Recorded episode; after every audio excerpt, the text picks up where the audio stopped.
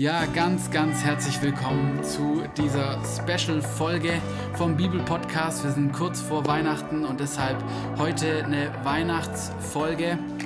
Genau, wir wollen über das Thema Weihnachten sprechen, aber auch uns damit beschäftigen, okay, was liefert uns die Bibel dazu für Backgrounds zu dem Thema, was können wir da aus der hebräisch-jüdischen Sicht auch zu unserem Weihnachtsfest einfach dazu lernen und mal wieder, wer eignet sich besser für so ein Thema und so eine Herangehensweise als Moshe Gabay, den wir schon in den ersten Folgen unseres Podcasts immer wieder da hatten. Genau, wir haben auch eine, die allererste Folge vom Bibelpodcast, da haben wir sogar ähm, eine Folge nur über ihn gedreht, über seine persönliche Geschichte, wie, wie er zum Glauben gekommen ist und wie er sein Glaubensein jetzt auslebt, weil er eben sowohl Jude ist als auch Christ ist von seiner Herkunft, von seinem Aufwachsen her.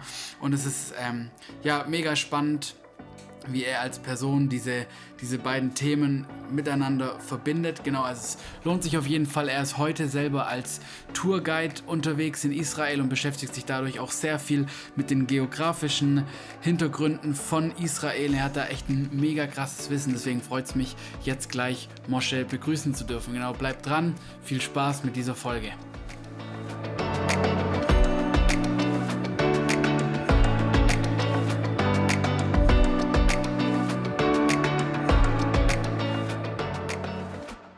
Ja, hey Mosche, schön dich wieder zu sehen für eine, für eine neue Folge. Heute eine Weihnachts-Sonderfolge. Cool, dass du dir die Zeit genommen hast. Ja, vielen Dank. Freue mich, wieder zurück zu sein. Ja, voll cool.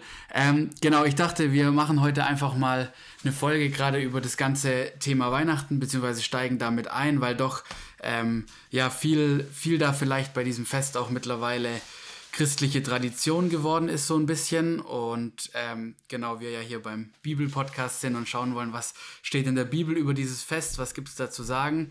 Ähm, genau. Vielleicht noch kurz zum Einstieg so eine persönliche Frage. Du bist ja in der Schweiz aufgewachsen, das heißt, hast du Weihnachten dann auch so typisch westlich erlebt oder hast du damals das gar nicht so gefeiert?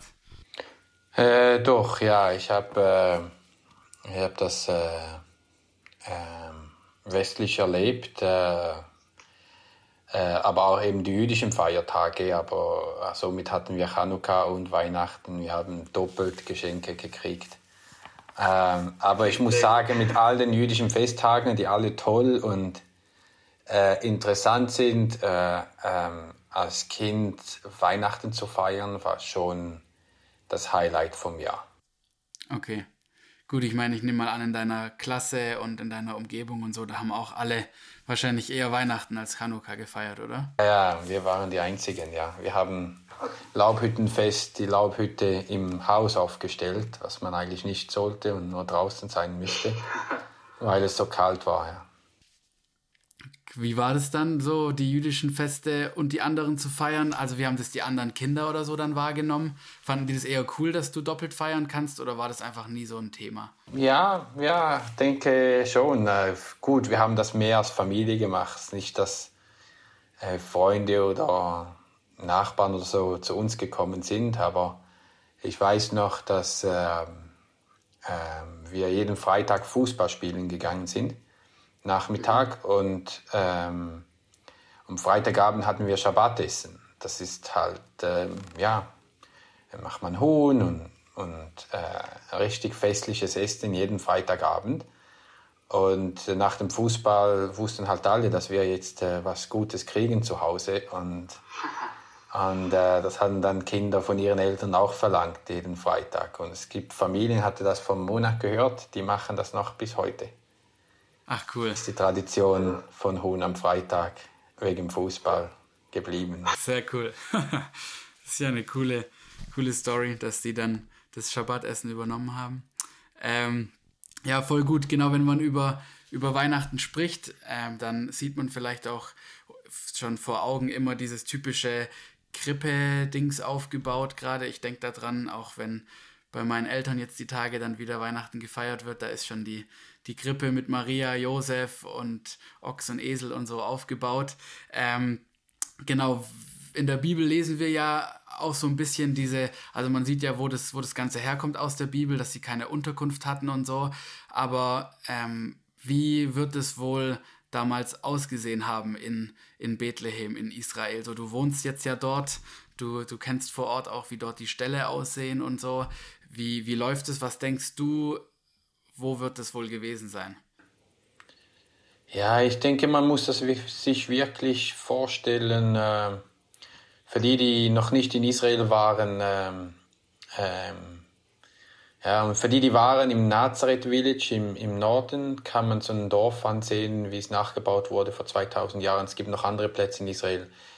Man kann auch im Film, wenn man Chosen oder so ein bisschen verfolgt hat, ist eigentlich sehr nicht schlecht gemacht und authentisch, wie es ausgesehen äh, hätte dazumals. Also man muss das sich, Bethlehem ist nicht wie Nazareth, Bethlehem war größer, ja, ähm, es war halt das Zentrum von Juda mit Jerusalem zusammen, also war eine größere Stadt dazumals, aber trotzdem halt einfach. Äh, das, das sind äh, Häuser aus Stein mit kleinen Fenstern, kleine Tür, wo man sich äh, bücken muss, um reinzukommen. Dann die die Dächer waren aus Holz und Lehm, ähm, ähm, also einfach und auch die Bevölkerung, die dort gelebt hat, einfach, außer halt die reicheren ähm, Sadduzäer und äh, äh, aber mehrheitlich die dann in Jerusalem gelebt hat. Jetzt äh, Bethlehem war ja die kann man auch sagen die Außenviertel fast von Jerusalem. Das ist ja eine Viertelstunde zu Fuß kam man von Jerusalem nach Bethlehem. Ähm, also das war auch die Region, wo, ähm, wo es viel Landwirtschaft gab, ja, und viel Terrassenlandwirtschaft um die Stadt herum. Sie liegt ein bisschen höher wie Jerusalem. Mhm. Ähm, und, äh, und hat auch, äh, Bethlehem hatte auch große äh, landwirtschaftliche Pools, die, die gebaut wurden, um die Landwirtschaft dort zu verbessern.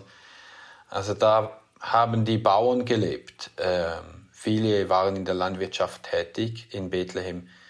Und Tiere hat man in, meistens in Höhlen gehalten.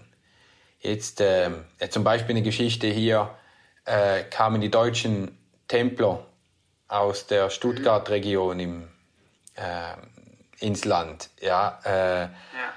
Äh, und die hatten die deutschen Häuser, den deutschen Stil hierher gebracht und hatten die Tiere im ersten Stock und nachher oben, äh, das war im was ist das, 18. Jahrhundert, sagen wir mal. Die haben Tiere im mhm. ersten Stock und nach oben gelebt ähm, und haben dann schnell gemerkt, dass das eigentlich gar nicht so gut ist hier wegen der Hitze. Okay. Also das, in Europa hat man mit den Tieren im Haus gelebt. Hier, die Tiere haben mehrheitlich äh, in äh, im Winter in Höhlen äh, oder sonst halt draußen äh, mit Bewachung, dass sie nicht gestohlen werden. Ähm, also der Hirte hatte eine große, wichtige Aufgabe auch für die Sicherheit und Bewachung der Tiere. Aber meistens, vor allem im Winter, waren die in der Höhle. Äh, und von denen gibt es einige rund um Bethlehem herum.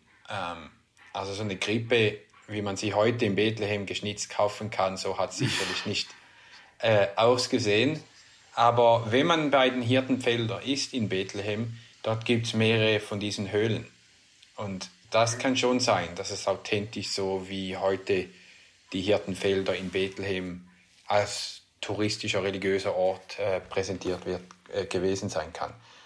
Ähm, also äh, man muss sich so eine Höhle vorstellen und ähm, ja, und ja, wo manchmal auch Leute drin, ja, ärmere dort um die Tiere gelebt haben. Das, das kann auch sein, ja. Das, das so, ja. Also war das, war das gängig quasi, dass man auch da mal Unterschlupf gesucht hat, wenn man kein, keine Herberge mehr gefunden hat oder so. Oder eben obdachlos war. Ja, das, das äh, kann, kann, denke ich schon, dass das sein kann. Oder dass vielleicht irgendwie ein junger Hirte angestellt wurde und der hat dann auch dort geschlafen äh, in der Nacht. Ähm, ja, ähm, und ich, ich stelle mir das so vor, ja, dass äh, eben man hatte die, die Höhle, dann einen, einen kleinen Zaun rundherum und da, das Heu drin hat dort auch trocknen können. ähm, im Winter durch. Und ähm, ja, in, in, diesem Stil. Und, äh, und sonst waren die draußen, ja, am Tag durch. Okay. Sehr gut, schon mal die erste, das erste, der erste Mythos ein bisschen anders, aber dann kann man trotzdem so sich das so ein bisschen vorstellen mit, mit diesem Stall-Feeling, wenn es auch nicht die geschnitzte Grippe war. Ähm, so, ein andere, so ein anderer Punkt, der, der schnell kommt, der auch, denke ich, kontrovers diskutiert ist, ist ja oft das Datum, so 24 oder 25. Dezember war das Ganze. Ähm, wir lesen das jetzt ja in der Bibel nicht, dass das jetzt wichtig wäre, wann genau dieses Datum war, weil es jetzt ja nicht genau erwähnt wird. Ähm, wie siehst du das? Gibt es da irgendwelche Anhaltspunkte, dass das im, im Winter, im Dezember war oder andere? Oder wie schätzt du das Ganze ein? Ähm, ja, es ist. Erstens mal, die Bibel sagt uns ja nicht, wann es genau passiert ist. Ähm, mhm. Und auch interessanterweise nur ein Evangelium schreibt darüber. Ähm, also es, es kann eben auch sein, dass es äh, nicht so wichtig gesehen wurde wie heute, äh, wie die Geburt genau war und wann und wo. Ähm, ähm, das ist ein bisschen eine Diskussion, wie wichtig haben das seine Jünger zum Beispiel gesehen, dass er dort in Bethlehem äh, geboren war. Äh, interessanterweise in der jüdischen Kultur bis heute ist Geburtstag gar nicht was groß gefeiertes. Ähm, das, man, man, ja, wenn man jetzt unter den säkularen Israelis, äh, ja, die feiern Geburtstage nach dem gregorianischen Kalender, aber die religiösen, da, wenn überhaupt, dann feiern sie am, am hebräischen Datum, Datum Geburtsdatum. Äh, und dann auch, äh, die meisten feiern es gar nicht. Also die ganze äh, Geburtssache ist kulturell bis heute und war damals auch so. Und man sieht auch nie, wird irgendwie ein Rabbi erwähnt äh, in der Geschichte, der dann und dann geboren wurde oder das wichtig war. Es ist mehr, wann sie gestorben sind und wie gut man sich an sie erinnert. Ähm, also die, die, die Lehre, wie gut wird die Lehre von diesem berühmten Rabbi weitergeführt. Ähm, und das denke ich, haben vor allem auch die Jünger danach äh, viel mehr Wert drauf gelegt ist, äh, äh, über die Kreuzigung, die Auferstehung äh, und äh, wie auch äh, Jesus von uns verlangt, wir sollen uns an ihn erinnern. Ähm, also eben auch mit de, dem Abendmahl und so weiter, das hat alles dann eben mit den letzten Tagen zu tun in Jerusalem und nicht mit der Geburt in Bethlehem. Das ist kulturell, äh, wird das anders angeschaut und halt schon in der heidnischen Kultur äh, äh, war der Geburt äh, ein wichtiger Punkt. Jetzt ähm, will ich nichts damit sagen, also auch das Datum, das gewählt wurde, es hat viele historische ähm, Einflüsse, aber ich will jetzt ja, nicht jetzt zu viel in dieses äh, Thema reingehen, aber persönlich glaube ich jetzt nicht, dass Jesus genau in diesem Datum äh, geboren wurde. Ich glaube, es ist auch nicht wichtig. Wichtig ist, dass wir es feiern ähm, und dass wir äh, wissen vor allem, was es bedeutet. Also noch mehr wie feiern, also dass wir wissen, was es bedeutet, dass er äh, unter uns kam. Ähm, und dann, dass wir generell mit Familie zusammen feiern, ähm, ist äh, äh, meiner Meinung nach äh, auch wichtig. Ähm, äh, ob es ist historisch genau so gewesen, auch wir wissen nicht. Wir feiern Neujahr, jüdisches neues Jahr, an einem Datum, das sich geändert hatte. Ja, ähm, mhm. es ist nicht mehr Neujahr, wie früher war vor Pessach, sondern es ist im September und das ist nicht im Frühling, wie es das ursprüngliche neue Jahr war. Es gibt auch äh, in der jüdischen Kultur Veränderungen. Das gab es natürlich auch in christlicher Tradition. Ähm, mit Weihnachten ähm, und auch andere Einflüsse, aber ursprünglich äh, wichtig ist, dass wir meiner Meinung nach, dass das nicht zerstört wird, weil ähm, diese Tradition ähm, uns auch zeigen sollte und erinnern sollte, um was es eigentlich ähm, geht und dass wir als Familie zusammen sind. Äh, ähm, ja. Voll gut. Ja, mir fällt auch gerade auf, wegen den Geburtstagen, was du gesagt hast, ist ja auch spannend, wenn man in der Bibel liest von den ganzen wichtigen Persönlichkeiten, da liest man auch immer ganz besonders, wo sie begraben worden sind und manchmal sogar mit Zeitangabe ähm, immer das ganz betont, aber eigentlich seltenst von jemandem, äh, wann oder wo er geboren worden ist. Die sind meistens einfach da und dann eben, wie du gesagt hast, eher die Taten und dann der Tod und dass sie in die Gräber der Väter oder sonst wo gelegt wurden. Also ja, viele haben es gar nicht registriert oder wissen, wussten gar nicht dazu, wann genau sie geboren wurden und wie alt sie sind. Das war nicht immer sehr, sehr klar für alle. Ähm, was aber wichtig war, und das sehen wir auch in der Prophezeiung von äh, Mika 5,2, es, es steht nicht, dass spezifisch, dass der Herrscher über Israel in Bethlehem geboren wird, sondern dass er aus Bethlehem, Ephrata Bethlehem kommt.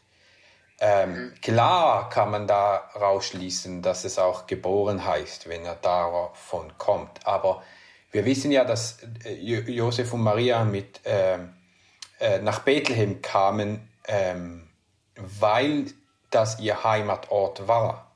Ja. Nazareth ist nicht die Region von dem Stamm Juda. Ja, Bethlehem und Jerusalem, das ist die Region, das Zentrum vom Stamm Juda.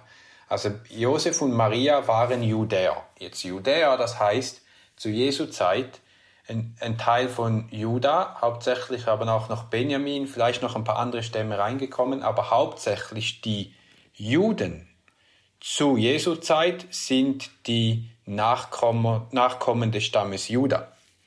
Ja, wir haben viele Stämme und zehn Stämme, wo wir nicht wissen, wo die alle sind heute.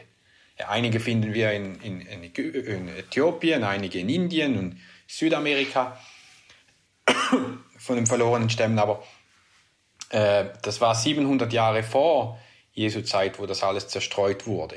Jetzt, äh, zur Zeit von Jesu haben wir hauptsächlich Judäer. Ähm, die Region aber äh, und, und, und darum, Josef und Maria, wenn sie nach Bethlehem gehen, weil sie dort ihr Heimatort ist, ist, weil sie Judäer sind und Abstammen von Juda sind. Und auch das sehen wir ja auch in den, in, in der, äh, äh, im Stammbaum von ihnen, äh, dass sie eben zurück bis nach David, ähm, äh, dass sie Judäer sind. Jetzt ähm, sehen wir ja, dass die Stammbäume von Josef, wie sie beschrieben werden, ähm, ähm, wo eben Lukas auch zeigen möchte, äh, ist es Lukas? Matthäus, glaube ich. Matthäus, genau. Matthäus zeigen möchte, dass es eben zurückgeht bis nach David, äh, weil der Messias von David äh, kommen muss. Und das auch in Mika, dass er sagt, ähm, der Herrscher wird aus Bethlehem, Ephrata kommen, dass ähm, wo David war, wo die Urgroßmutter von David war. Ja? Also wir haben Bethlehem ist so ein ähm, wichtiger Ort und, und so wichtig, dass er von dort ist. Ähm, ob er jetzt geboren ist oder von dort ist und das sein Heimatort ist, äh, auf das kommt es weniger drauf an. Aber er muss aus der Region Bethlehem sein, weil dort äh, war die Geschichte von Ruth mit Boas.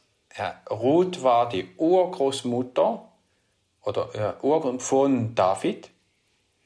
Ja, die Moabiterin, die mit Boas dann geheiratet hatte, die ein Teil von Israel wurde, ja, vom Volk Israel, ähm, die eigentlich den Gott Israels akzeptiert hatte und dadurch ein Teil von Israel. Also die Urgroßmutter von äh, David ist nicht mal jüdisch ja, mhm. oder ein Teil Israels aber wurde dadurch akzeptiert und, äh, ähm, und dann in der gleichen Region ist dann David äh, erwählt worden zum König über Israel und dann Jesus auch aus ähm, äh, Bethlehem. Also es ist sehr, sehr wichtig, wo unser Ursprung ist. Wir haben heute, äh, gibt so eine Firma MyHeritage, ja, äh, kennt man wahrscheinlich, ist ein israelisches Startup, war mal ein Startup.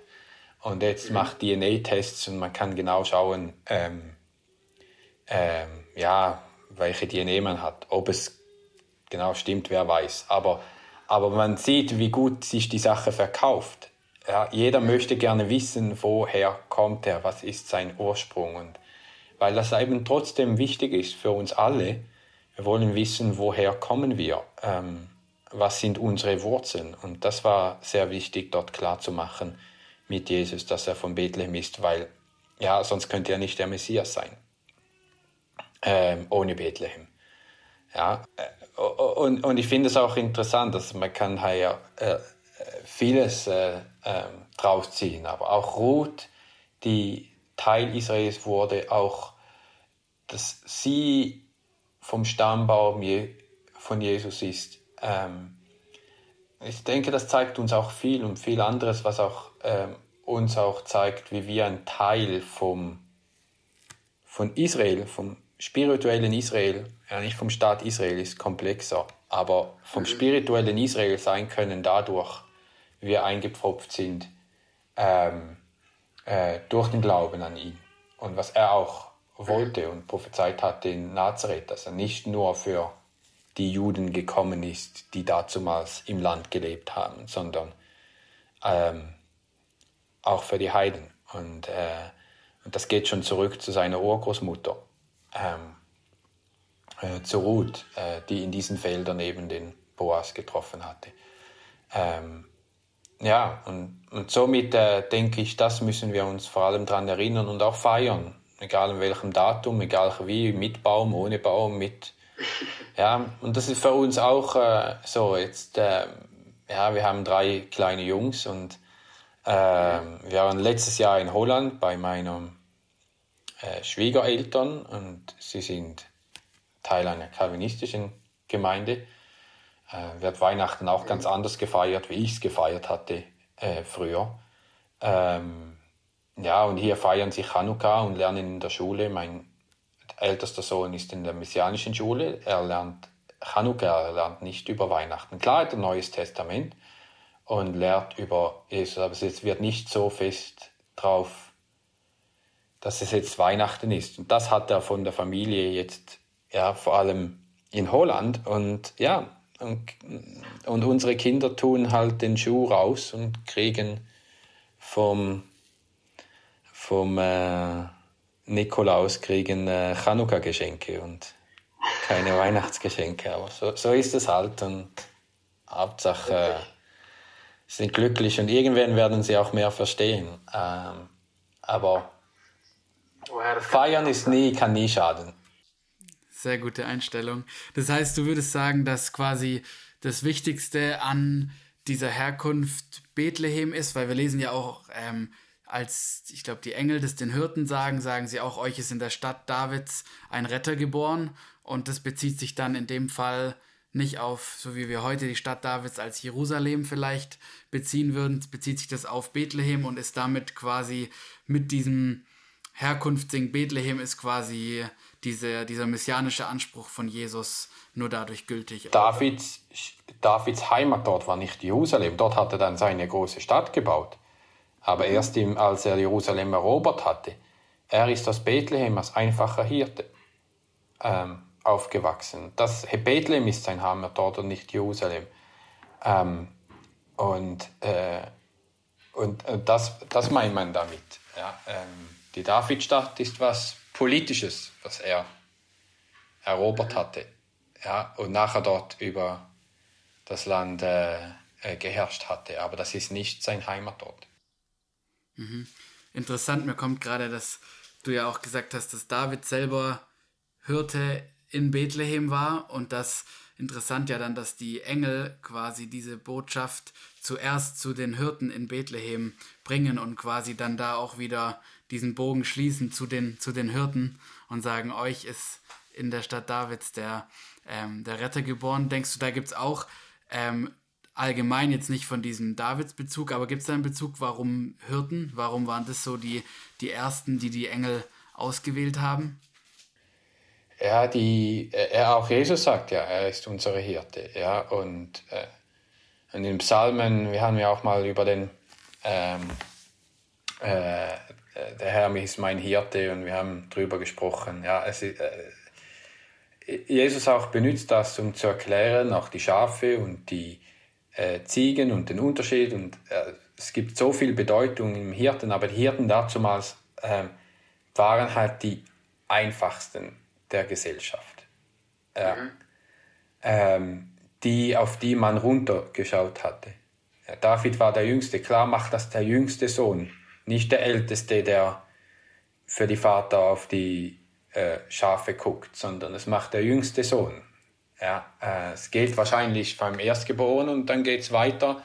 Und ist halt das, was man am wenigsten machen will, äh, weil man eben wahrscheinlich auch draußen schlafen muss und aufpassen und es ist nicht das Bequemste und das ähm, äh, Tollste zu tun. Ähm, wir leben hier neben einem arabischen Dorf, dort gibt es Hirten bis heute.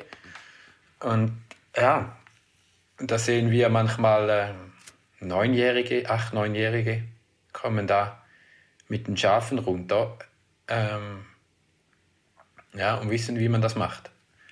Ähm, und, äh, ähm, ja, und ich denke, dass für Jesus das halt auch ähm, das Zeichen war, ähm, für, wie kommt er, in welcher, welchem Auftritt kommt er. Ja, er und als Herrscher, der herrscht mit einer eisernen Hand und gegen die Römer oder ja, kommt er als Hirte, der sich um uns kümmert, äh, persönlich. Ähm, mhm. Ja, mit all der Bedeutung äh, von dem Hirten. Wie denkst du, war dann damals die, die allgemeine Erwartung so unter dem, unter dem Volk? Du hast schon angesprochen, die Befreiung der Römer und so. Wie war da die, die Messias-Erwartung zu dieser Zeit? Also waren die quasi Gab es da welche, die, die, die den Messias so erwartet hätten, als, als den, der in Bethlehem da in so einer Höhle geboren wird, oder war, war das gar nicht so der Fall? Ja, ich denke, man wusste ja, dass irgendwie ein Herrscher aus Bethlehem kommen will. Ich glaube, das, das war bekannt, dass der Messias in Bethlehem, von Bethlehem kommen wird. Ähm, ich denke auch, dass die Botschaft an die Hirten, wer weiß, ob der Grund auch dafür war, weil Hirten vielmals die, wie Botschafter waren. Ja, man muss sich vorstellen, wie damals sich eine, eine Nachricht rumgesprochen hatte. Ja, äh, wenn du in Feldern, die kamen zurück nach Hause, die Hirten, haben äh, erzählt, was passiert, was hat der, der Nachbar, was dort ist passiert, was die, die waren die Botschafter, die die Nachrichten gebracht haben, was draußen so losgeht. Ähm, und, ähm, und somit kann es eben auch sein, dass weil es zu den Hirten kam, dann so schnell verbreitet wurde und zu den Hirten in Jerusalem und in ihre Familien und weiter. Und dann kam es bis zu Herodes irgendwann, wo dann er dann äh, gehört hatte, hier gibt's ähm, ja, hier wird was verbreitet, dass der König in Bethlehem geboren wurde. Ähm, ich denke, dass schon die Erwartung da war, an dem Moment, dass das wahr sein kann. Und dass wirklich dann, wenn das bis zu Herodes hochkam, ja, musst dir vorstellen, wenn du irgendein Gerücht hast, dass es wirklich zu Herodes kommt, ohne irgendwelche Technik, da muss man, äh, da muss das schon gut verbreitet sein, weil nicht jedes kleine Gerücht dann gleich zum Herodes hochkommt. Ähm, und und somit äh, denke ich, das war richtig eine, äh, eine Headline, ähm, die darum gegangen ist. Ähm, und jeder irgendwie was gehört hatte, äh, dass da was passiert ist in Bethlehem. Ähm, ja, und, und, und, somit denke ich, auch in de, dieser Perspektive hatten die, äh, die Hirten ähm, ähm, diese Aufgabe, jetzt Später natürlich, als Jesus in Nazareth predigt, war die Erwartung schon anders. Ja, man, er war geboren, ist noch ein Baby, wer weiß, was er genau machen wird. Ja, das wussten sie ja nicht. Aber klar, die Erwartung allgemein unter den Menschen war ja, es kommt jemand Starkes, der den Herodes und die Römer hier rausschmeißt. Deswegen hatte auch Herodes die Angst. Also ich glaube nicht, dass die Mehrheit dachte, äh, äh, in Bethlehem ist ein Messias geboren, der nachher gekreuzigt wird am Schluss. Ähm, und ja, zu unserem Gewissen sprechen wird. Ähm, sondern der uns jetzt endlich mal befreien wird, physisch befreien wird von Römern. Das sehen wir auch, wie das in Nazareth eine Rolle spielt, wie das auch eben äh, nicht erwartet ist, dass es der Messias oder dass Jesus dann auch für die Heiden gekommen ist. Man muss sich vorstellen, dazumals nur das Volk Israel, nur die Juden haben an Gott geglaubt. Es gab keine Christen oder Muslime, die auch monotheistischen Glauben hatten. Ja, äh, also da, äh, ich sage mal, man kann darüber diskutieren mit den Muslimen und so weiter, aber an den Gott Israels, von was Juden und Christen die gemeinsame Bibel haben, äh, an diesen Gott haben nur die Juden geglaubt. Alle anderen haben an irgendwelche Steine oder Götter geglaubt. Ja. ja, also man muss sich vorstellen, wir sind die, die es erlickt haben und all die draußen sind verrückt. So war ihre Perspektive.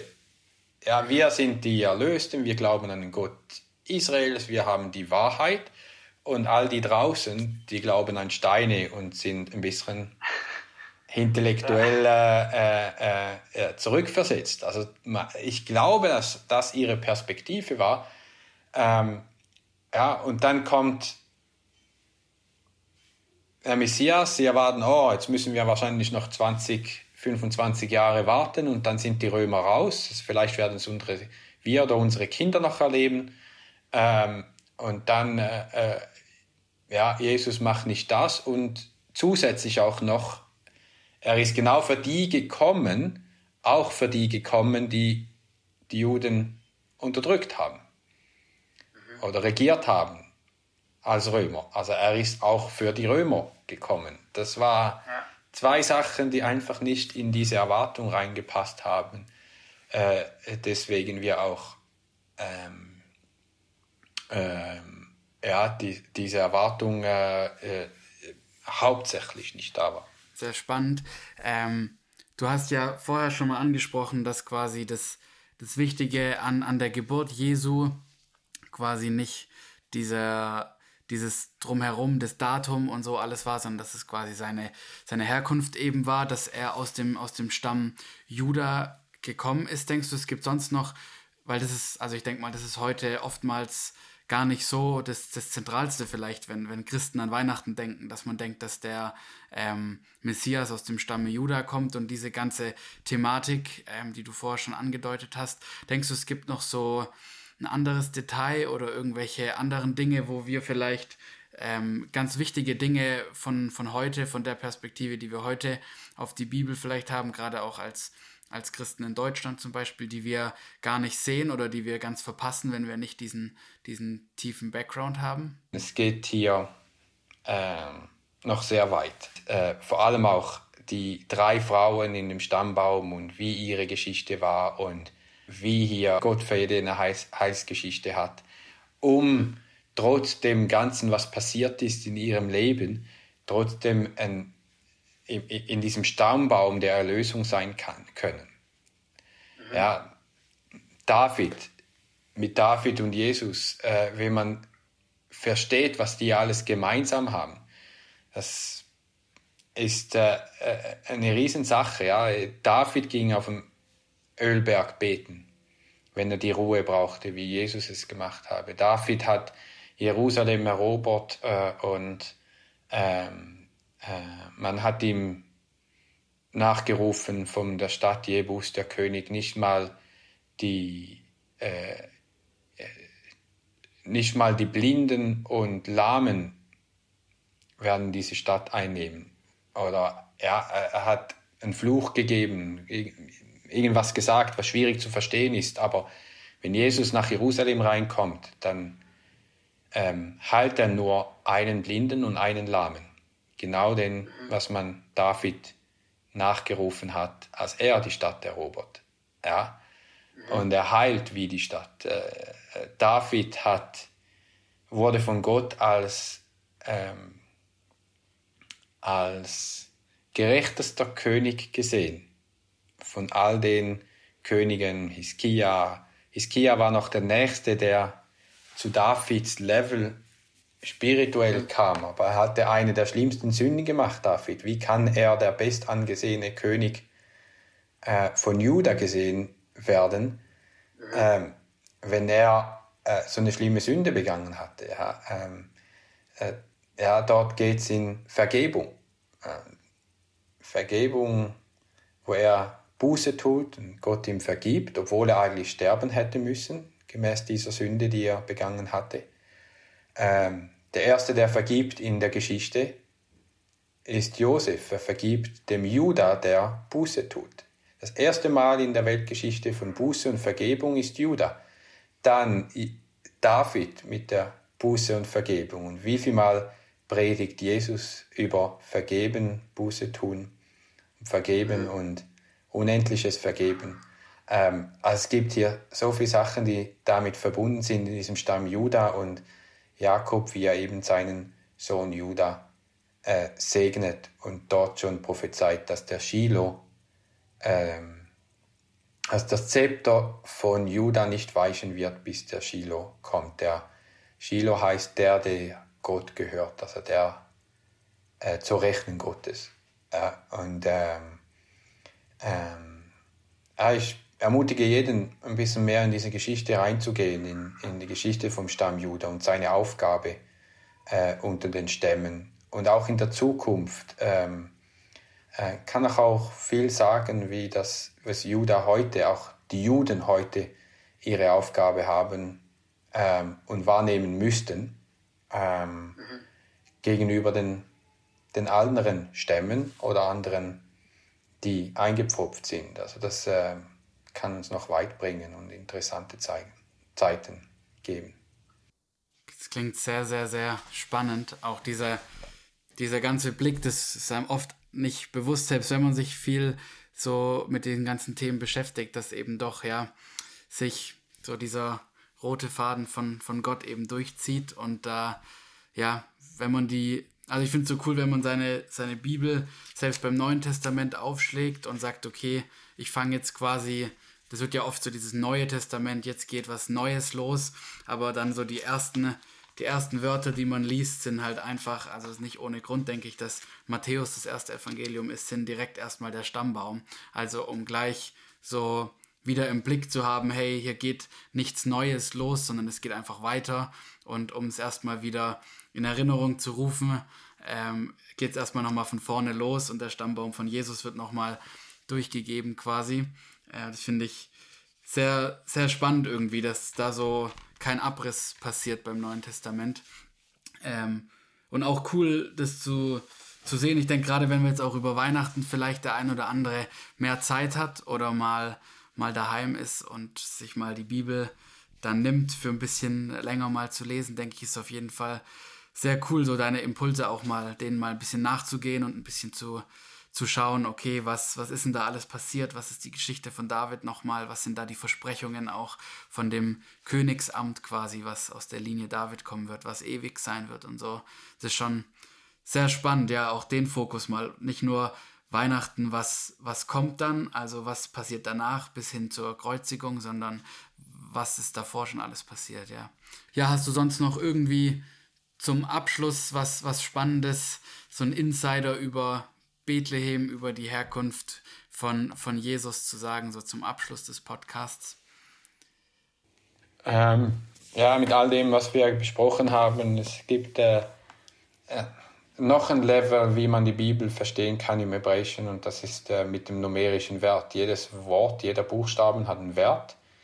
Ähm, Bethlehem, ja, Bethlehem, Bethlehem, also Bethlehem auf Hebräisch heißt das Haus des Brotes. Ja, nur schon die Bedeutung vom Brot wissen wir, ähm, äh, wie äh, das Brot die Bedeutung von seinem Körper hat beim Abendmahl. Ähm, aber eben auch interessanterweise Bethlehem hat den Zahlenwert von 490. Ähm, und 490 ist die Zahl der Verständigkeit. Ähm, 7 mal 70 ja, ist auch die Zahl, die Jesus äh, nennt in ähm, äh, in, der, in, in, in, der Verbindung mit Vergebung. Ja? Wie viel Mal mhm. soll man vergeben? 70 Mal, 7 Mal. Und äh, dass der Zahlenwert von Bethlehem ist. Äh, es gibt noch so viel, die, wie man mit Zahlenwert verbinden und mehr verstehen kann. Aber allgemein ähm, kann man auch viel darüber finden. Immer wenn ihr irgendwelche Zahl in der Bibel hört, hat es da eine ganz weite, tiefe Bedeutung. Es, keine Zahl in der Bibel ist erwähnt ohne irgendwelchen Grund. Ähm, und Leute haben auch so gedacht, die wussten, was gewisse Wörter und ähm, äh, Stellen in der Bibel, was für Zahlenwerte die hatten. Und äh, das ist auch nochmals eine ganz äh, tolle Entdeckungsreise.